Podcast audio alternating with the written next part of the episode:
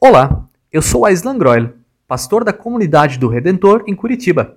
E a palavra de Deus fala com você hoje, através de Zacarias, capítulo 3, versículo 4, que nos diz: Eu tiro os seus pecados, e agora vou vesti-lo com roupas de festa.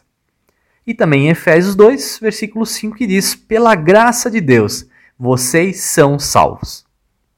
Bom, seja o texto relatado pelo profeta Zacarias, seja por essa carta de Paulo aos Efésios, é retratada a centralidade de Deus em nossa história.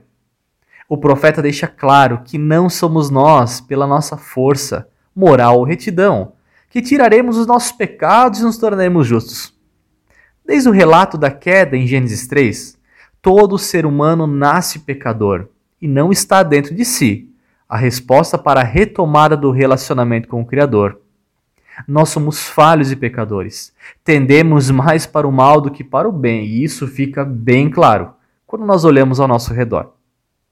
Não é mérito nosso um relacionamento com Deus, mas é Deus que vem ao nosso encontro, ao encontro da humanidade, removendo o pecado e dando uma nova vestimenta, e isso só é possível por causa do amor revelado em Jesus Cristo. Em uma geração que tem enfatizado tanto o eu como o centro do universo, inclusive olhando para si como bons, justos e corretos, a palavra de Deus nos lembra que não é por meio de obras e ações que nos tornaremos justos. Não é por conta do esforço humano, mas é graça, é favor imerecido. É Deus que vem ao nosso encontro, como lemos no versículo de Efésios. É graça, é presente. Romanos 5 também nos lembra, porque Deus derramou o seu amor em nossos corações, por meio do Espírito que ele nos concedeu. Bom, de fato, no devido tempo, quando ainda éramos fracos, Cristo morreu pelos ímpios. Dificilmente haverá alguém que morra por um justo.